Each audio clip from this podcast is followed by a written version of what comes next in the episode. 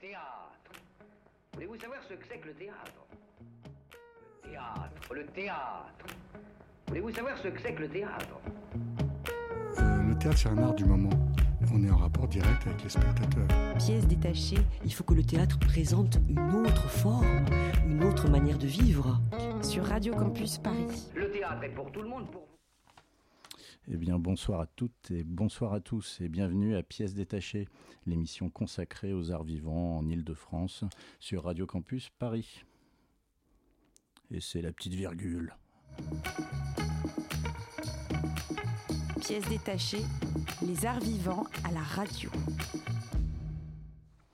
Voilà, la petite virgule. Alors ce soir, nous avons le plaisir de recevoir euh, Mirabelle Rousseau. Bonsoir, Mirabelle. Bonsoir. Bonsoir. Et euh, Sarah Chaumette. Bonsoir. Voilà. Et bon, on va parler de votre pièce euh, Scum Rodeo. Donc, c'est joué du 11 au 28 mai au théâtre de la Reine Blanche, dans le nord de Paris. En chronique, on vous parlera de quatre pièces. Donc, euh, Génération Mitterrand, de la Compagnie des Animaux, euh, en paradis, pardon, euh, joué du 25 au 30 avril au théâtre des Déchargeurs. La tendresse de Julie Bérès, jouée du 4 au 22 mai au Bouffe du Nord. Alors là, bon, je suis mal parti. Le pli de Victor Tcherniki. C'est tout à fait ça. Et ben voilà. Euh, joué du 14 au 18 mai à l'espace Cardin. Et puis on finira avec euh, Incandescence de Ahmed Madani, euh, joué du 11 au 22 mai au théâtre Paris-Villette. Mais tout de suite, on commence par l'interview. Alors, merci d'être avec nous, Mirabelle Rousseau et Sarah Chaumette. Nous parlerons donc ce soir de cette pièce incroyable que vous présentez au théâtre de la Reine Blanche jusqu'au 28 mai. Une pièce à partir du manifeste SCAM de Valérie Solanas de 1967. Un texte culte pour la culture féministe, libertaire et anticapitaliste, qui se questionne sur comment détruire l'ordre social masculin. Selon vos mots, je cite les sites de la compagnie TOC, dont vous êtes metteuse en scène, Mirabelle. Alors, euh, Scam Manifeste est un poème féroce, provocateur et hilarant. À travers sa vision dystopique et son point de vue séparatiste, il reste une arme de résistance massive contre la pensée masculiniste qui fomente encore aujourd'hui sa contre-offensive parmi nous. Pourriez-vous nous parler, pour commencer, de votre rencontre respective avec Valérie Solanas? Pour les auditeurs qui n'ont jamais entendu parler d'elle, c'est un personnage euh, intéressant, avec une vie tumultueuse, agitée, tragique. Euh, oui, bah, je peux me lancer. Donc, euh, moi, c'est un texte qui est tombé dans mes mains il y a un peu plus de dix ans. Euh, je connaissais le travail de Sarah, je l'avais déjà vu jouer, donc je lui ai proposé qu'on y travaille ensemble. Elle le connaissait déjà, elle nous dira peut-être comment, pourquoi. Et j'étais, moi, dans un, rapport aux écritures américaines, d'avant-garde. Donc, j'avais déjà travaillé sur William Burroughs, sur Gertrude Stein. j'avais comme ça une affinité avec les écritures euh, des États-Unis, les années 70. Euh, moi, j'ai travaillé sur le Living Theatre euh, quand j'étais étudiante. Voilà, donc ce texte qui, qui, effectivement m'a un peu brûlé les mains à la première lecture, hein, puisque il y a comme ça un étonnement pour le lecteur et puis pour le spectateur dans un second temps. Voilà, donc c'est un texte que j'ai croisé il y a, plus de 10-15 ans et je dois dire que la traduction qui était entre nos mains à l'époque, elle datait de 1970 et elle semblait quand même euh, un peu édulcorée par rapport à ce qu'on imaginait être euh, l'argot ou le mécontentement du texte et les insultes qui parfois euh, s'y promenaient. Je pense que la traduction qu'on avait jusqu'à présent était un peu soft. Donc on a eu beaucoup de, plaisir à le retraduire avec Blandine Pellissier. On a pris le temps de, refaire une traduction plus proche, je pense, du, slang américain initial. Voilà ce que je peux dire. Mais qu'est-ce que je peux rajouter? Enfin, ma rencontre. Alors, Oui. en fait, c'est pas tellement une rencontre avec Solanas, en tout cas pour commencer, mais vraiment avec le texte. Oui. Et totalement par hasard, je dirais, il y a une vingtaine d'années, euh, où je suis tombée sur ce truc. euh, pourquoi Comment Nul ne le sait, mais qui m'a beaucoup fait rire. Et n'en déplaise. euh, Enfin, je ne veux pas du tout que le que, la caution humoristique, enfin c'est pas humoristique, mais il y a un humour féroce et euh, et c'est vrai que par exemple dans la postfa- postface de Lorraine Bastide où elle insiste aussi et à juste titre, hein, il me semble, pour dire ça n'est pas une blague parce que souvent on utilise l'humour de ce texte pour le, le neutraliser d'une certaine façon. Et euh, en l'occurrence, moi c'est vraiment ce qui m'a je dirais, empuissancé, pour faire un néologisme un peu scabreux, et qui, qui m'a permis de, de, de, lire ça, de le savourer, et, aussi dans, dans bah, d'en faire fleurir, y compris tout le scandale. Enfin, de, de voilà. Et donc c'est vraiment dans le travail avec Mira dès le départ, enfin pendant très longtemps justement puisqu'on parle du personnage tragique, on a évoqué une pièce euh, récente qui, qui, est assez centrée sur la figure de Solanas, dont on sait finalement euh, pas tant que ça, à part dans la, dans, dans la biographie très intéressante de Brian Fass, mais qui, euh, qui n'est pas traduite en, en, français à ce jour. Euh, c'était pas tant le personnage que son texte. Enfin, vraiment, moi, je voulais vraiment me concentrer sur qu'est-ce que c'est que cette écriture. Est-ce qu'elle a du sens au plateau?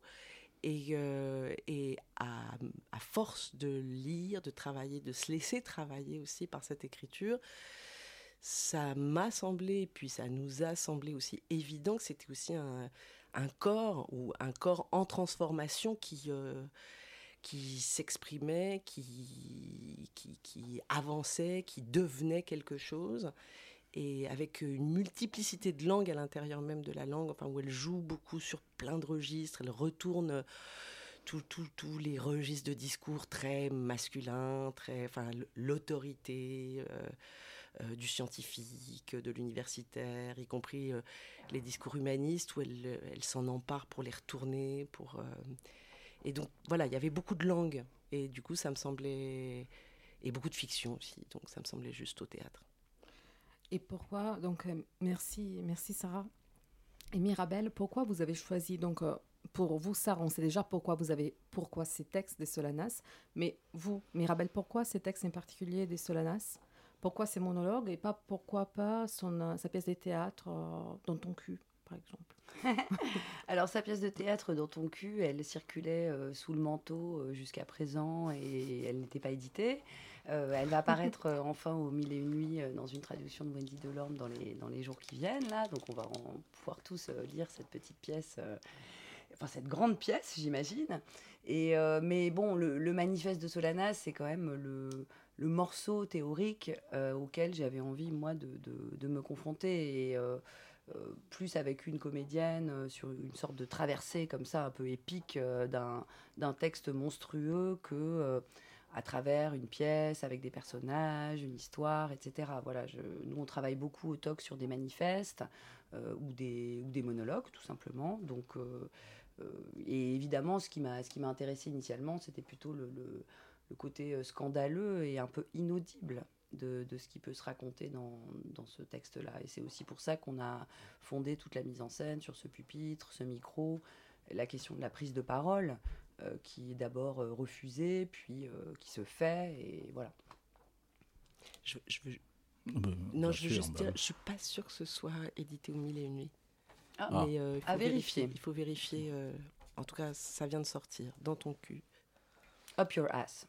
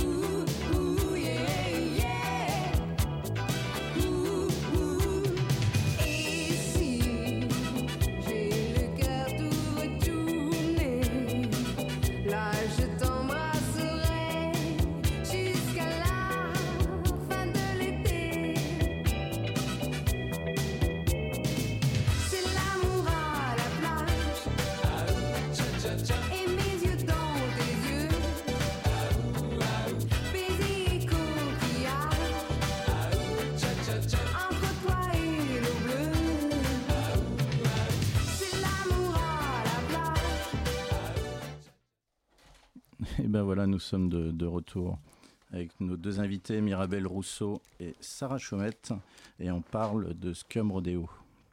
Alors, moi j'avais une petite, petite question. Vous aviez des, des- des corrections là, sur ce qui a été dit avant la chanson, non?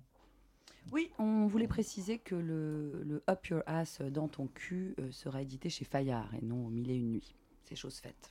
Voilà. Ça marche. Voilà. C'est noté. Toutes nos excuses. Donc bon, c'est un texte, euh, enfin, je trouvais à la fois euh, outrancier, drôle et, porteur d'un vrai message. Et on imagine qu'il nourrit évidemment les, deux, euh, les deux côtés. Quoi. Il nourrit le, côté, féministe et puis il donne aussi, il arme aussi ceux qui veulent les, les dénigrer. Moi, quand j'en ai parlé à mes, mes chers amis collègues, le lendemain, ils m'ont dit mais pourquoi tu vas voir ça? Et là, on se rend compte qu'ils sont, ils sont très très susceptibles. Ils trouvaient ça scandaleux d'écouter un truc pareil. Alors, comment est-ce qu'on joue sur ça, sur le côté bah, à la fois drôle, comme euh, tu en as parlé, le côté bah, message sérieux, et puis en même temps, euh, comment est-ce qu'on le, enfin comment est-ce que c'est reçu par les, euh, les spectateurs?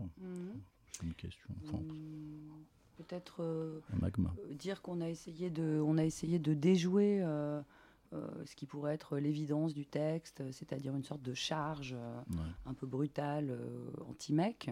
Moi, c'était plutôt ma perspective initiale, je ne le cache pas. Mais euh, ça a insisté euh, pour qu'on prenne les choses euh, un peu plus doucement au départ euh, et qu'on on soit dans un jeu plus, plus, plus délicat avec le public. Donc, euh, pour le dire euh, très simplement, le- la figure qu'on voit arriver, euh, c'est une petite bourgeoise, euh, c'est une petite blanche, c'est pas une, euh, une américaine punk des années 70, c'est bien cette actrice ou, et du coup on, amène les spectateurs euh, par un jeu un peu innocent de questionnement dans quelque chose qui va devenir de plus en plus affirmé, de plus en plus formel, de plus en plus rythmique et aussi sculptural. Donc il y a comme un décalage qui s'opère au fur et à mesure du spectacle entre une forme assez légère, assez ouverte et, et bonhomme, euh, bonne femme au début, et puis euh, un espèce de, de- de piège formel et théorique qui, qui se referme. Je dirais comme Mais ça. je voudrais dire plus. Enfin, en- c'est pas tant juste une espèce de cheval de Troie, comme t'aimes à dire, Mirabelle, euh, une, une façon de faire passer la pilule, mais aussi de démarrer là où on est. Enfin, euh, moi, pour moi, c'était important à qui je m'adresse, à qui je veux m'adresser. Et je veux, enfin, j'avais envie, ou nous avions, parce que c'est vraiment une, une aventure vraiment collective, où on l'a vraiment créée ensemble, euh, avec tous les collaborateurs, collaboratrices au son, à la lumière, à la scéno, à la mise en scène, partout, à la régie. Enfin, tout le monde a participé, y compris au montage, puisqu'on a coupé aussi dans le texte, pour rester dans les dans le temps imparti d'une perform- d'une performance. Mais pour revenir, euh, euh, oui, j'avais vraiment envie de démarrer ici, maintenant, moi, vous, toi, enfin, euh, et de découvrir. Alors évidemment que au bout de la 150e fois, je ne découvre plus le texte, mais d'interroger le texte à vue avec les gens, de aussi c'est pas un texte qui va de soi, ça ne va pas de soi pour moi de le dire, et que c'est de le de rentrer petit à petit dans ses propositions, de l'écouter ensemble et, et, et petit à petit de se laisser, comment dire, euh, prendre euh, et, et de, de nous emmener euh, dans, dans cette logique qui va bah, qui est extrêmement conséquente, on va dire, qui va jusqu'à son ultime conséquence, quoi. Euh, voilà, et, de, et que ce puisse être une adresse. Enfin, moi, je, mon, les gens à qui je m'adressais comme ça dans, dans le secret de moi-même, c'est mes grands-mères. hein. Donc, euh, il, était, il fallait vraiment que ce soit. euh, que, voilà, qu'on puisse l'entendre et en, en jouir ensemble.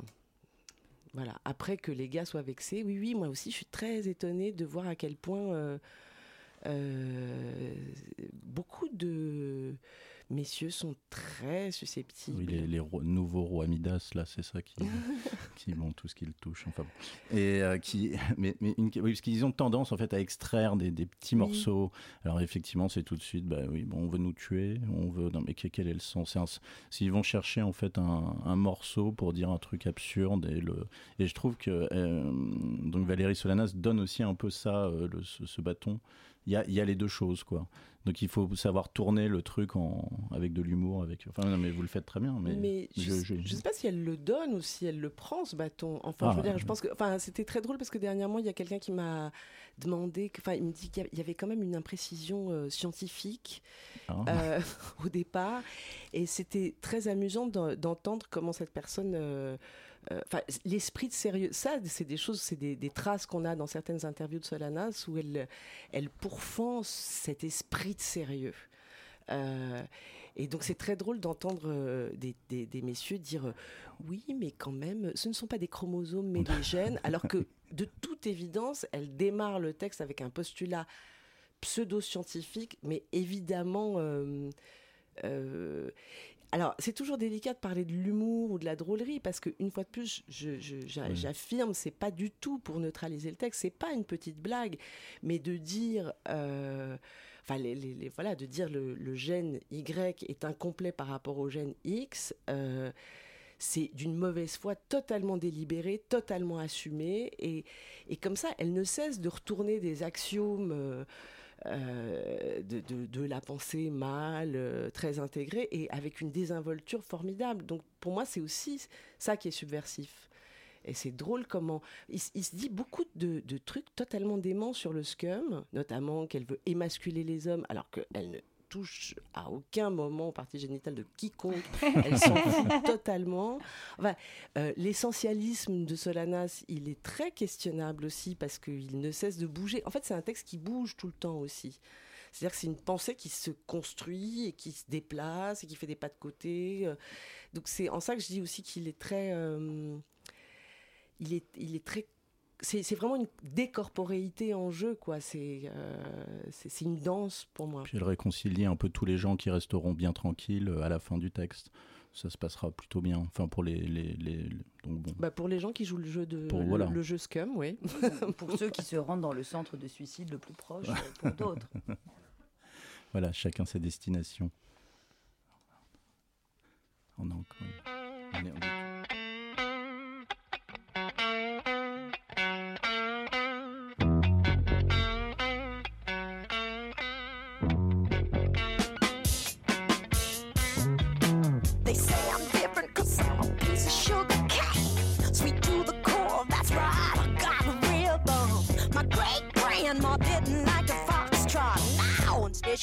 It's nothing but a train, I'm a.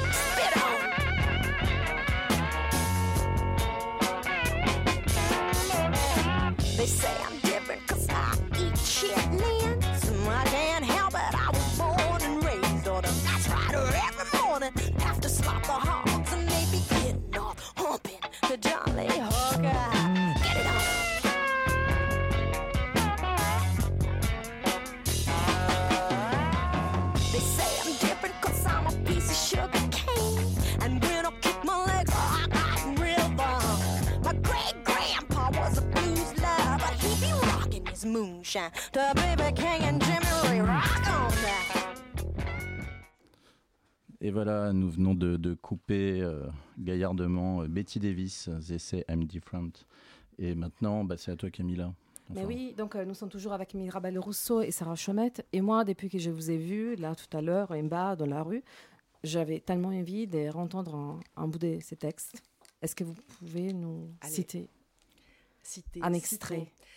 Donc, ce qui pourra donc libérer les femmes de l'emprise masculine, c'est l'élimination totale du système basé sur le travail et l'argent, et non l'égalité économique avec les hommes à l'intérieur de ce système. Incapable de dominer dans ses relations personnelles avec les femmes, le mal parvient à la domination en manipulant l'argent et tout ce qu'il contrôle. En d'autres termes, tout et tout le monde. Sa plus belle possibilité de contrôle et de manipulation, hmm, la paternité. Mais on peut dire aussi les scums deviendront les membres des forces du détravail, les forces du foutage de merde. Elles trouveront toutes sortes de boulots où détravailler. Les vendeuses scum, par exemple, ne feront plus payer les marchandises. Les opératrices scum ne feront plus payer les communications. Les employés de bureau et les ouvrières scum, non contentes de saloper leur travail, détruiront le matériel en secret. Merci Sarah. C'est bon? Encore? Vas-y encore. Non, je- c'est dommage. Il y en a pour une heure. hein. Non, mais il y a des, bon, des- il y a des petites parties que j'ai vraiment adorées. Par exemple, la partie sur les PAM. Ah, d'accord. Oui, mais du coup, on, on, on- divulgage un peu. Oui, c'est vrai. Mais peut-être que comme, comme tu, Tu veux, tu comme veux vous quoi? voulez. Donc, euh, Donc, qu'à un euh, certain moment, donc. euh, oui, mais là, euh, là, on, là, oui, là, on, est en vraiment en train beaucoup, de là. dire trop. Oui, donc il faut vraiment aller Bon, voir il y a les ça. à PAM. Oui. il y a Venez les les PAM. PAM. Oui. Les PAM sont bienvenus, les autres. Les femmes sont le personnel auxiliaire mâle des scums. Ce sont les C'est hommes. ça. euh, Les qui hommes sont- euh, qui, quel que soit leur motif, font le bien, ceux qui euh, acceptent les règles du jeu scum, des hommes qui tuent des hommes, ça fait du monde, ceux qui disent les choses comme elles sont, bon, ça, Ça, ça, ça n'est encore, encore jamais, jamais arrivé, voilà. ou certains PD, traf, trans, qui par leur exemple flamboyant poussent d'autres hommes à se démasculiniser. Faire partie du PAM est une condition nécessaire, mais pas suffisante pour être sur la liste des rescapés. Il ne suffit pas de faire le bien pour sauver son cul, il faut aussi éviter de faire le mal. Merci, Sarah. Et je voudrais savoir, euh, donc, euh, est-ce qu'on peut. euh, comment vous avez travaillé sur les textes? Donc, tu as proposé ces textes à Sarah, tu l'avais déjà vu jouer, donc tu te dis que c'était la bonne comédienne pour ces textes. Et à partir de ça, donc, vous avez demandé à Blandine une nouvelle traduction. Mhm. Et à partir de la nouvelle traduction, vous avez fait. Comment vous avez travaillé tous ensemble sur ces Mais textes Si tu veux, je n'avais pas. euh, parfois, quand tu lis un texte, euh, tu as une idée qui te vient et qui s'impose en scénographie, et dans laquelle tu, avec laquelle tu arrives à convaincre immédiatement tous les partenaires du projet. C'était pas vraiment le cas. C'est-à-dire que je savais pas trop comment le prendre. Euh, moi, je m'étais dit, euh, c'est une sorte de préparation à la guerre totale, donc je vais lui préparer des trucs de catch, des armes, des haltères, qu'on on voit une sorte d'entraînement au combat, tu vois. Et comme je te disais, euh, c'est pas comme ça que, Sarah a souhaité y aller. Puis elle avait probablement raison, donc on est parti sur quelque chose de plus simple. Et cette question de la prise de parole, du micro, du centre, du pupitre, euh, on s'est dit bah il faut matérialiser ce, ce lieu de la prise de parole. Donc on a fait tout simplement un petit pupitre qui est assez laid, qui est supposé incarner le masculin. Donc il est euh, central, il est gros, il est gris, il est conforme, il est triste. Et il s'impose comme ça dans sa laideur au milieu du plateau. Donc euh, il y a tout le, le petit flirt qu'elle fait au début pour, pour s'y refuser, pour ne pas aller à ce pupitre et le montrer comme l'exemple de cet endroit où on n'a pas envie d'aller. Et puis, euh, deuxième partie du spectacle, une fois terminée la liste des responsabilités de l'homme, qui est très longue, euh, arrive le poème et la proposition euh, politique de ce que serait finalement cette, euh, cette société de femmes. Et c'est là qu'on prend le pupitre et qu'on passe dans un, autre registre et qui va vers quelque chose de plus, fantastique. Euh, on est dans l'Amérique des années 70, hein, on est dans l'Amérique de Burroughs, de Philippe Cadic, euh, on vient de marcher sur la Lune. euh, je veux dire, il y a beaucoup de choses semblent possibles techniquement à cette société-là. Voilà. Mais pour, pour la, à la question, enfin, pour être plus précis sur le processus de travail, enfin, quand même, Mia, tu avais cette proposition de conférence assez vite et autour de laquelle, on, à partir, enfin, qui était un bon repère en fait, euh, où il s'agissait pas de de faire une conférence, mais de, de- ok, comment on joue avec ce code-là, avec euh, et, et, et pour moi, ce que, enfin, ma façon de travailler, ça a été beaucoup de lire, de lire, de lire, de vocaliser, d'oraliser et de- de- d'écouter, d'entendre où ça nous emmenait. Enfin, et petit à petit, on a vu vraiment euh, apparaître, des, enfin, ce que je disais, enfin, je me répète un peu ce que je disais au début, des formes de discours finalement très, euh, très connues, très archétypales, et de, de jouer. euh, d'essayer vraiment de faire entendre cette, euh, cette hétérogénéité, ce jeu avec les formes euh, euh, de l'androcratie. Voilà. Alors, Et- je- ah, pardon. Non, non, vas-y. Et Vas-y, puis de... vas-y. Mais c'est quoi l'endocratie L'androcratie, c'est, c'est un terme utilisé par, euh, par les anarcha-féministes, euh, bah, le pouvoir des, Le de- pouvoir des des, hommes. des hommes. Voilà. Tu savais, Guigui, toi? Oh bah non, mais on reconnaît quand même le, le mot. d'aucuns Ouais. peuvent dire la phallocratie, on va dire. Ok. Alors, mais- non, mais désolé, je suis obligé de te faire intervenir. Thomas, tu as bien un truc à dire, parce que tu es quand même un, un PAM. euh, Parce que tu n'osais pas intervenir. Tu- Est-ce que tu veux intervenir? Euh, bah, euh, moi, c'est très compliqué, hein, je, le, je le dis bien. Il y a, y a- bah, la- laissons la, la parole aux concernés. Euh, alors, je veux bien faire la le concerné Pam. Euh, fais- faisons ça. Elle, elle s'en prend aux femmes aussi. hein. C'est-à-dire que c'est, c'est- Les c'est- petites filles à papa. c'est, c'est bien malin de dire euh, elle s'en prend aux hommes. Euh, ben non, elle s'en prend aux femmes, hein, Oui, comme toi- les, toi, Les meilleures- pondeuses aussi. Tu es une les- pondeuse. Les, oui. meilleurs collabos, en fin de compte, du système. hein, euh, et, et- et- De et- nombreuses femmes voilà, qui et- se sont données à l'ennemi depuis si longtemps, qui ne savent pas quoi faire de leur liberté, continueront à être les lèche-bottes et les paillassons. Et moi, j'ai pas vu la pièce. J'ai très envie de la voir maintenant, euh, notamment parce que je trouve que votre parti pris est parfait. Euh, on- n'est plus dans les années 70. Le féminisme de deuxième génération est toujours là, mais il est aussi avec un féminisme de troisième génération. Et, et c'est super important, je pense, euh, de recontextualiser, c'est-à-dire de partir de là où on est pour comprendre pourquoi, à ce moment-là, ça a été nécessaire d'être aussi violent. Et aussi violent parce que, bah oui, il y avait une réponse à une violence qui était là. Bah, merci Thomas. Non, non, puis en plus, c'est totalement improvisé, c'est superbe. Euh, alors je me demandais, est-ce que, enfin ça va être vraiment une question euh, un peu nulle, hein, Vas-y, mais est-ce que vous avez vu Calmos de, de Bertrand Blier? Oui, absolument, oui, avec la scène du, du, du pâté chez le gynécologue au début. Ah voilà, il y a ça. Et puis il y a un moment, ils partent aussi euh, en- à la campagne parce que Il fuit ils- les femmes, hein, fuient ces emmerdeuses. ouais. Mm. Et, et les femmes viennent le- les, les rechercher. Oui, euh, oui, pour leur euh, sperme, en- pour, euh, pour récolter leurs semences. elles, elles sont euh, en- avec des, une armée de femmes et tout ça. C'était un film qui a été très très très très très mal reçu, qui repasse de temps en temps avec une intro euh, explicative. euh, voilà. Donc, et, et- bon, je sais pas. qu'est- Qu'est-ce que vous pensez de ça Mais en même temps, vous n'êtes pas obligé de répondre. Non, hein, mais je pas- pense que l'Amérique des années 70 et la France euh, de ces mêmes années ne sont pas vraiment sur la même longueur d'onde euh, en termes de réflexion sur Oui, les luttes le- armées et l'émancipation. quoi. Oui, oui, on n'est pas dans le Donc, combat euh, sur. Voilà, euh, mais il y a certainement des cinéastes femmes des années 70 qu'on pourrait euh, Bah, on- citer. On euh, peut regarder Born in Flames, par exemple, euh, qui, à mon avis, plus cum compatible que. que Calmos. que Ah, je sais Calmos. pas, je l'ai pas vu. Hein, je Ah mais pas- non, mais je pense que c'est pas du tout ce priori, compatible, hein, Bertrand Calmos. Blier me semble pas le, Non, président de, de Pam Nation. Ah non, non, non. Enfin, Mais je- quoi je- quoi voilà, qu'il je- regrette, il regrette.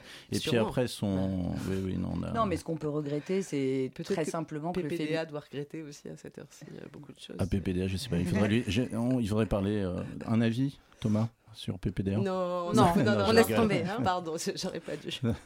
Non, mais peut-être dire que le, voilà, ce féminisme américain euh, radical, euh, colérique euh, des années 70, il est quand même un peu plus. euh, il nous a montré un chemin un peu plus clair euh, que, que le, le féminisme de maman.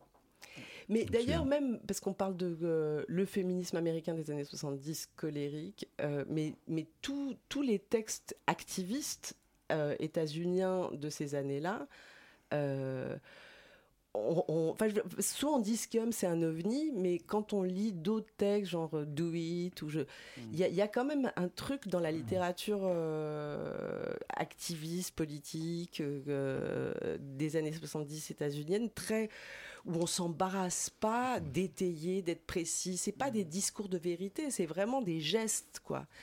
Euh, et c'est là, moi, en, lisant et en fréquentant beaucoup le scum, où j'ai aussi pris la mesure à quel point on était. Qu'est-ce que c'est que cette euh, société ultra sécuritaire dans laquelle on vit Comment elle nous a aussi beaucoup euh, façonné, y compris dans nos, enfin, dans, voilà, dans nos, capacités à fictionner, à projeter, à poser des gestes. euh, Parce qu'il n'y a pas que Solanas qui, qui ose dire euh, des choses depuis, depuis son humeur, une humeur qui est très construite, qui est très structurée, qui, qui fait œuvre, mais, euh, mais c'est beau parce que là, je, lisais le dernier bouquin d'Irénée qui vient de sortir, qui s'appelle Hilaria, et je rends hommage, euh, donc les féministes de la troisième ou quatrième vague. euh, et c'est- c'est d'ailleurs beau de voir comment des jeunes femmes euh, s'emparent beaucoup de scum, alors que c'est peu le cas des femmes de, de, la deuxième vague et des féministes de la deuxième vague. Enfin, pour revenir, Irénée, elle commence son texte sur l'émotion. C'est l'émotion qui, qui insuffle euh, la, puissance euh, révolutionnaire, en fait. Enfin, elle lit ça, cette émotion qui est si euh, méprisée et qui en même temps est vitale. Et voilà. Très bien. Donc, surtout, ne ratez pas Scum Rodeo jusqu'au 28 mai au Théâtre de la Reine Blanche. Moi, je suis franchement jetée, mais euh, complètement captivée. Après, il y a aussi un moment magique, mais on ne dira pas plus. Merci beaucoup, Bah, C'est un Mirabelle. futuriste, donc il faut. euh, Ouais, Oui, oui. oui. Merci beaucoup, Mirabelle Rousseau. Merci à vous. Merci beaucoup, Bah, Sarah merci beaucoup. Chomette. Merci à vous. Merci.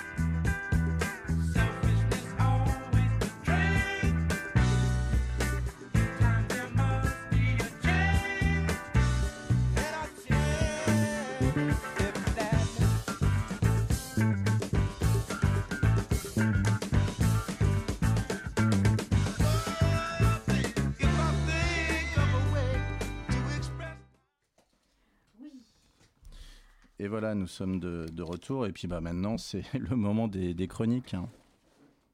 Il s'agit d'une, il s'agit d'une, d'une- d'une histoire, euh, c'est- c'est-à-dire qu'en fait, il s'agit plus d'un, d'un concept d'histoire.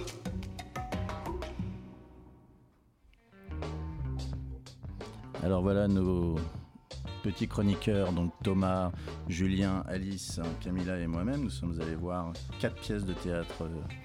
Alors à savoir Génération Mitterrand de la Compagnie des Animaux en Paradis joué du 25 au 30 avril au théâtre des Déchargeurs. La Tendresse de Julie Bérès joué du 4 au 22 mai au Bouffe du Nord.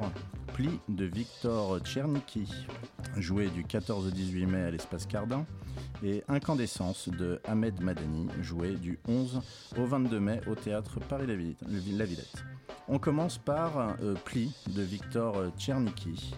Donc euh, voilà, qui Thomas tu Je commence. Vas-y Thomas. Le théâtre de la ville n'est plus ce qu'il était. Ce théâtre qui a véritable. Excusez-moi. Le théâtre de la ville n'est plus ce qu'il était.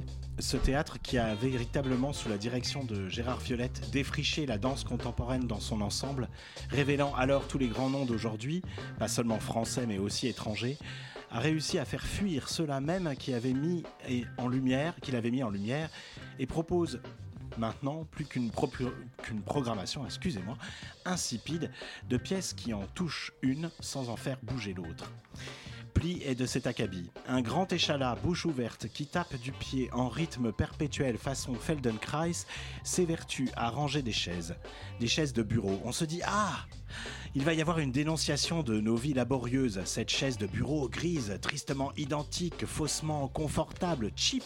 C'est l'occasion magnifique de célébrer la vie, la folie de la vie, l'impossibilité de donner un prix à la vie.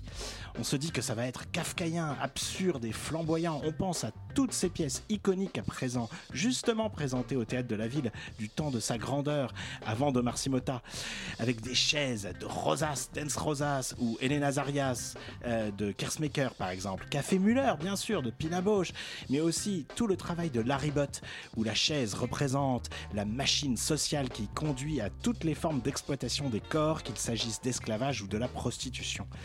Et là, le doute s'instille. S'inscrire dans cette lignée, c'est tout de même ambitieux. Alors, c'est là que l'on fait fausse route. Victor Tchernicki ne proposerait pas là une pièce chorégraphique, même si le programme indique qu'il s'agit de danse. Il indique aussi cirque. Mais c'est une vision un peu pauvre, étriquée du cirque, qui n'aurait rien à dire, seulement montrer la performance, la maîtrise du geste. D'ailleurs, en danse aussi, on peut avoir affaire à des spectacles de virtuoses et ce ne sont pas les meilleurs parce que l'on est en droit d'attendre d'un spectacle, c'est qu'il nous permette d'échapper à la vérité, qu'il nous offre un autre monde. On pourrait se contenter d'être diverti, mais non. Ici, rien de surprenant, tout est attendu. Les chaises tombent, il n'y aura pas d'élévation. Et si ce n'est la vacuité du propos, c'est surtout la pauvreté de la proposition qui choque. Tant de chaises, tant de combinaisons possibles, et en 40 minutes, le spectacle est bâclé, n'épuisant rien, survolant à peine les figures potentielles. Dans le même temps, Kersmaker, dans sa toute première pièce, arrivait à donner une définition de la danse comme ronde en usant à fond du peu de mouvement à sa disposition. Là, il reste temps à faire.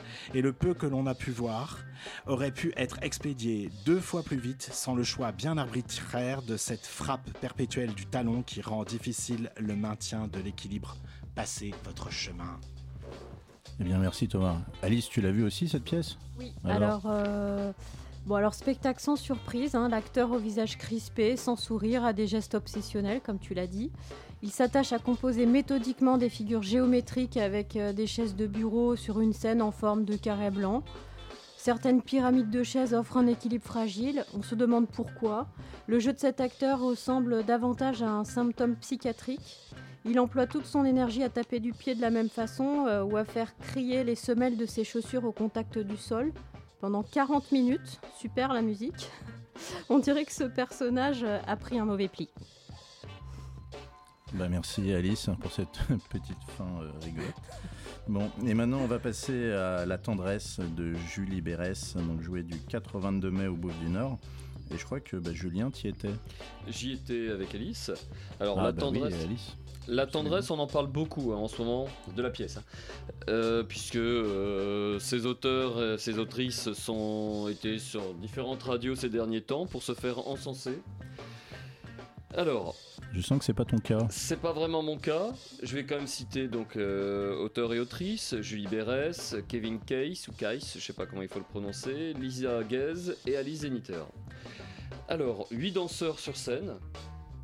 C'est l'aspect que j'ai trouvé le plus réussi, celui de la danse. Bon, manque de bol, euh, j'y connais pas grand chose, donc peut-être que quelqu'un de plus compétent dirait autre chose, je les cite. hein.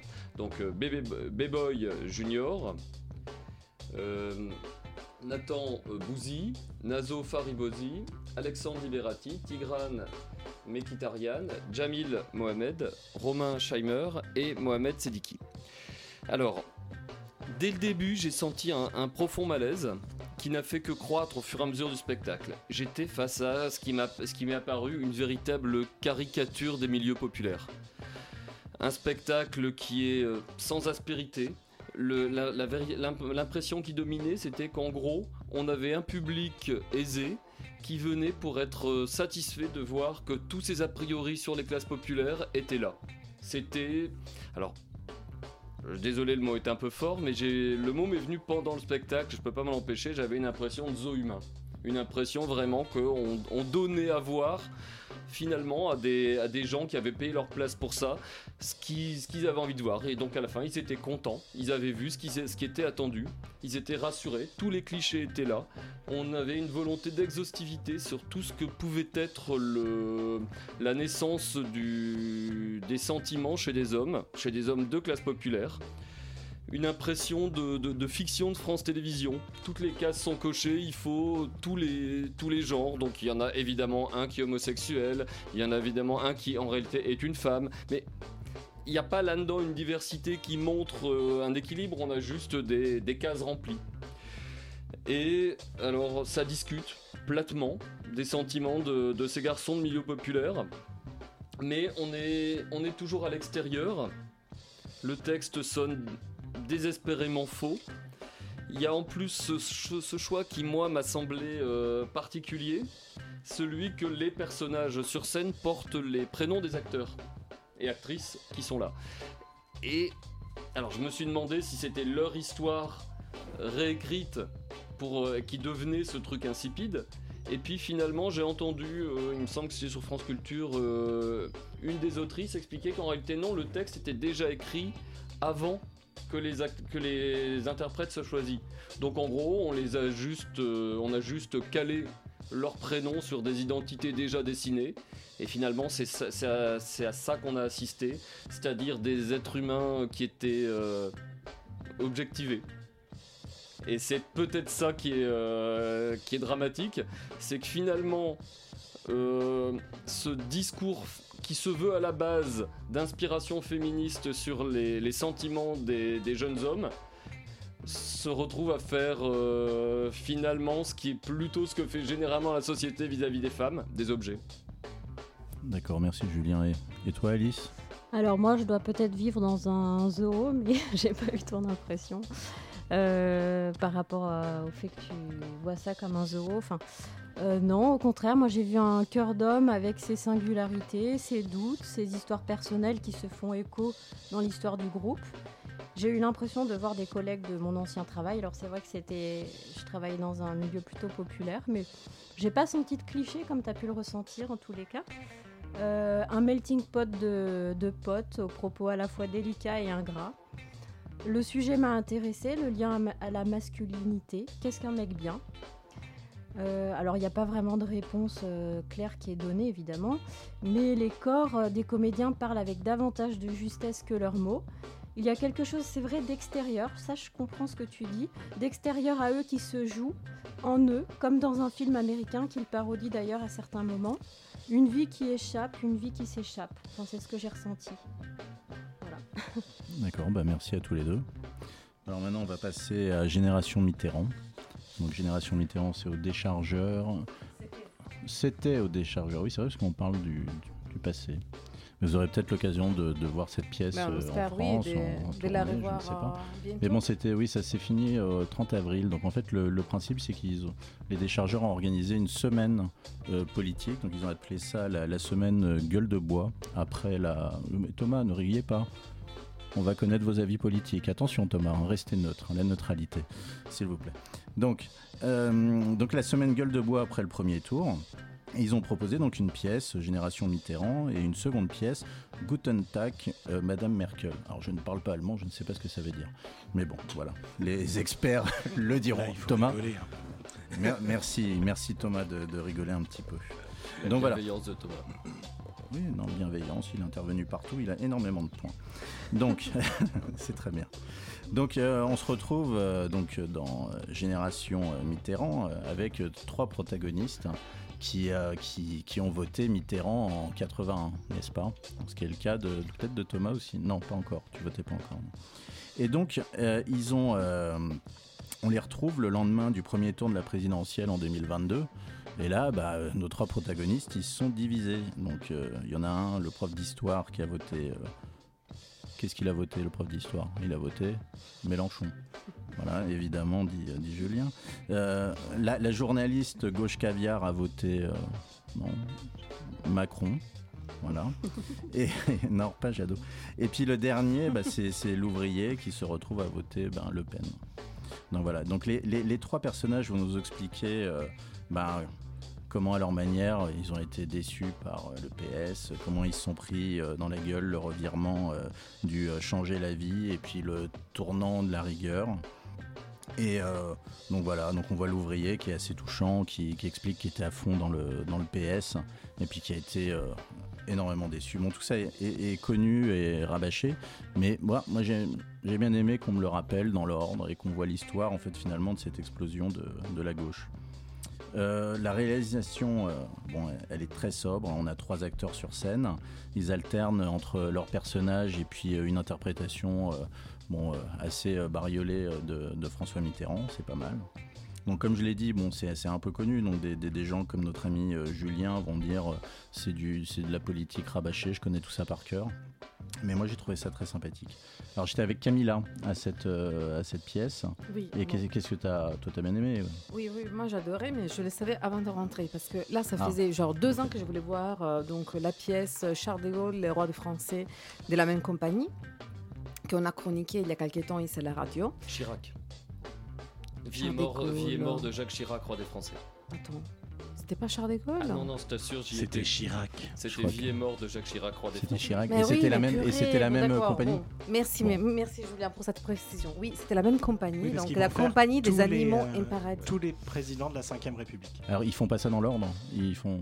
Et Non, pourquoi le ils, faire ils ont leurs préférences. C'est une question. Voilà, hein. donc moi je savais que j'aurais adoré cette pièce, effectivement c'était le cas. Et je trouvais les trois comédiens extraordinaires. L'effet que par exemple euh, Mitterrand soit interprété à tour de rôle par les trois, c'est, je trouvais ça hyper touchant.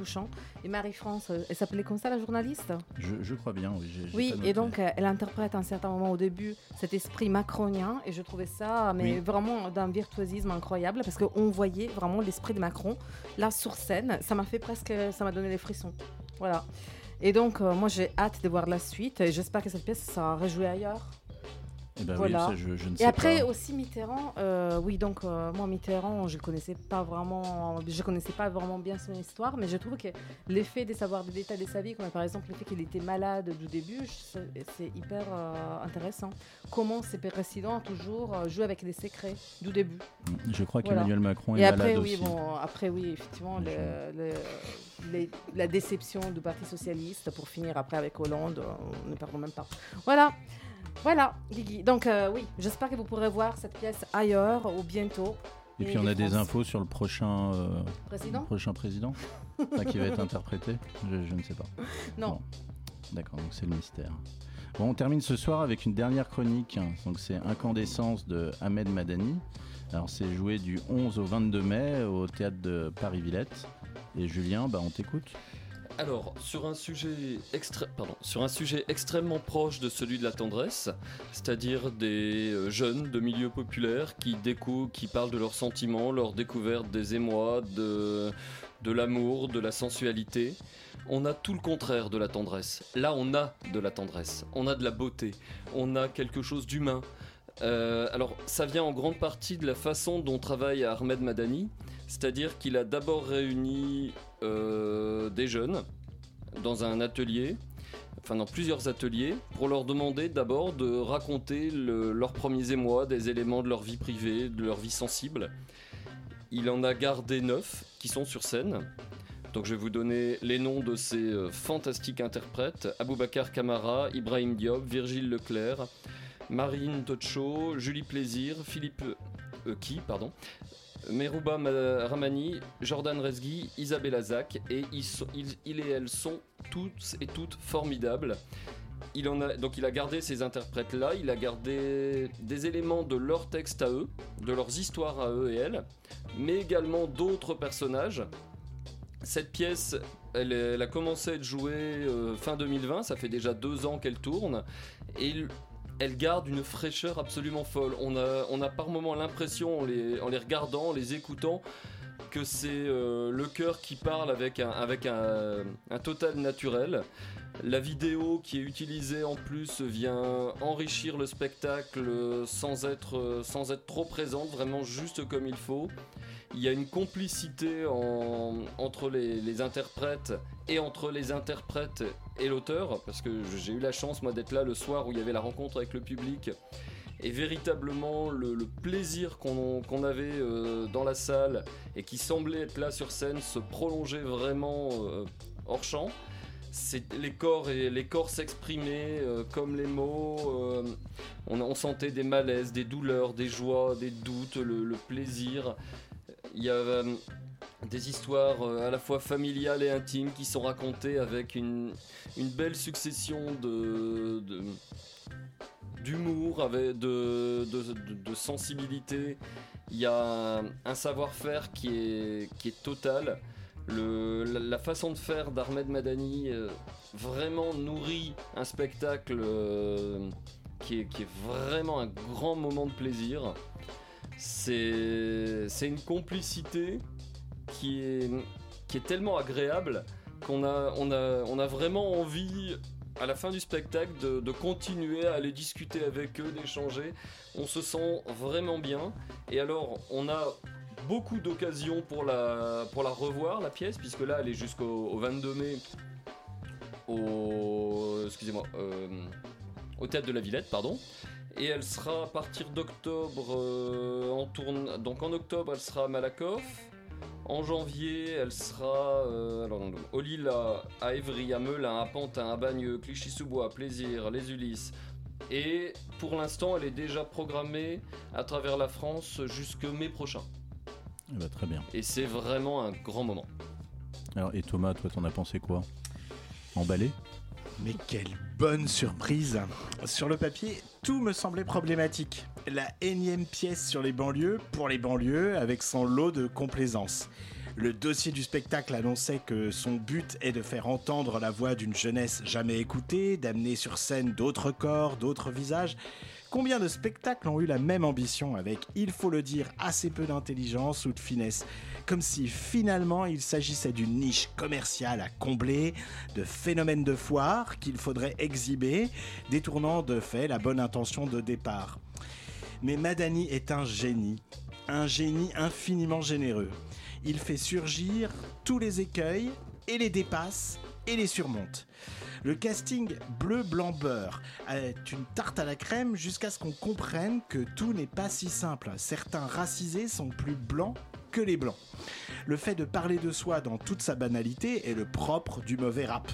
Mais ici, les histoires, les vies racontées nous prennent aux tripes. On est très loin du cliché. Il y a une véritable urgence à exposer ces histoires. Et la langue, Là encore, on sort tiré par le haut. On nous promet une langue brute, mais pas du tout.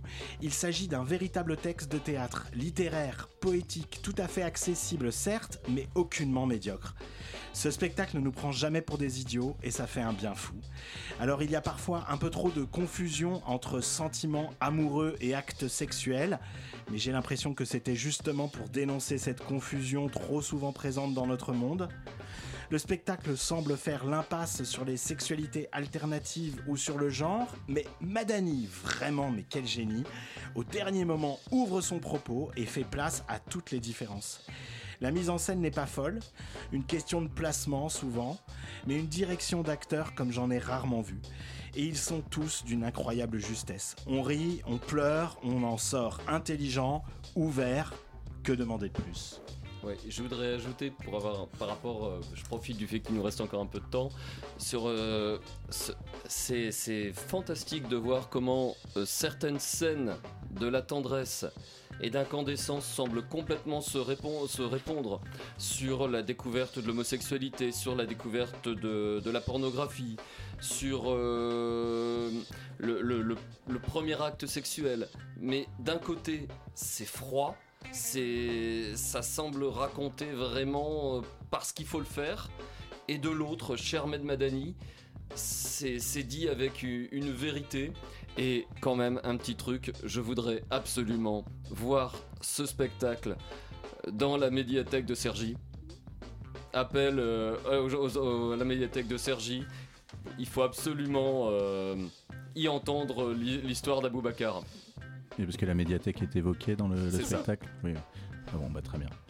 Bah écoutez, Les ah bah, toilettes de Les toilettes de la médiathèque de Les toilettes de la médiathèque. Il s'y passe énormément de choses.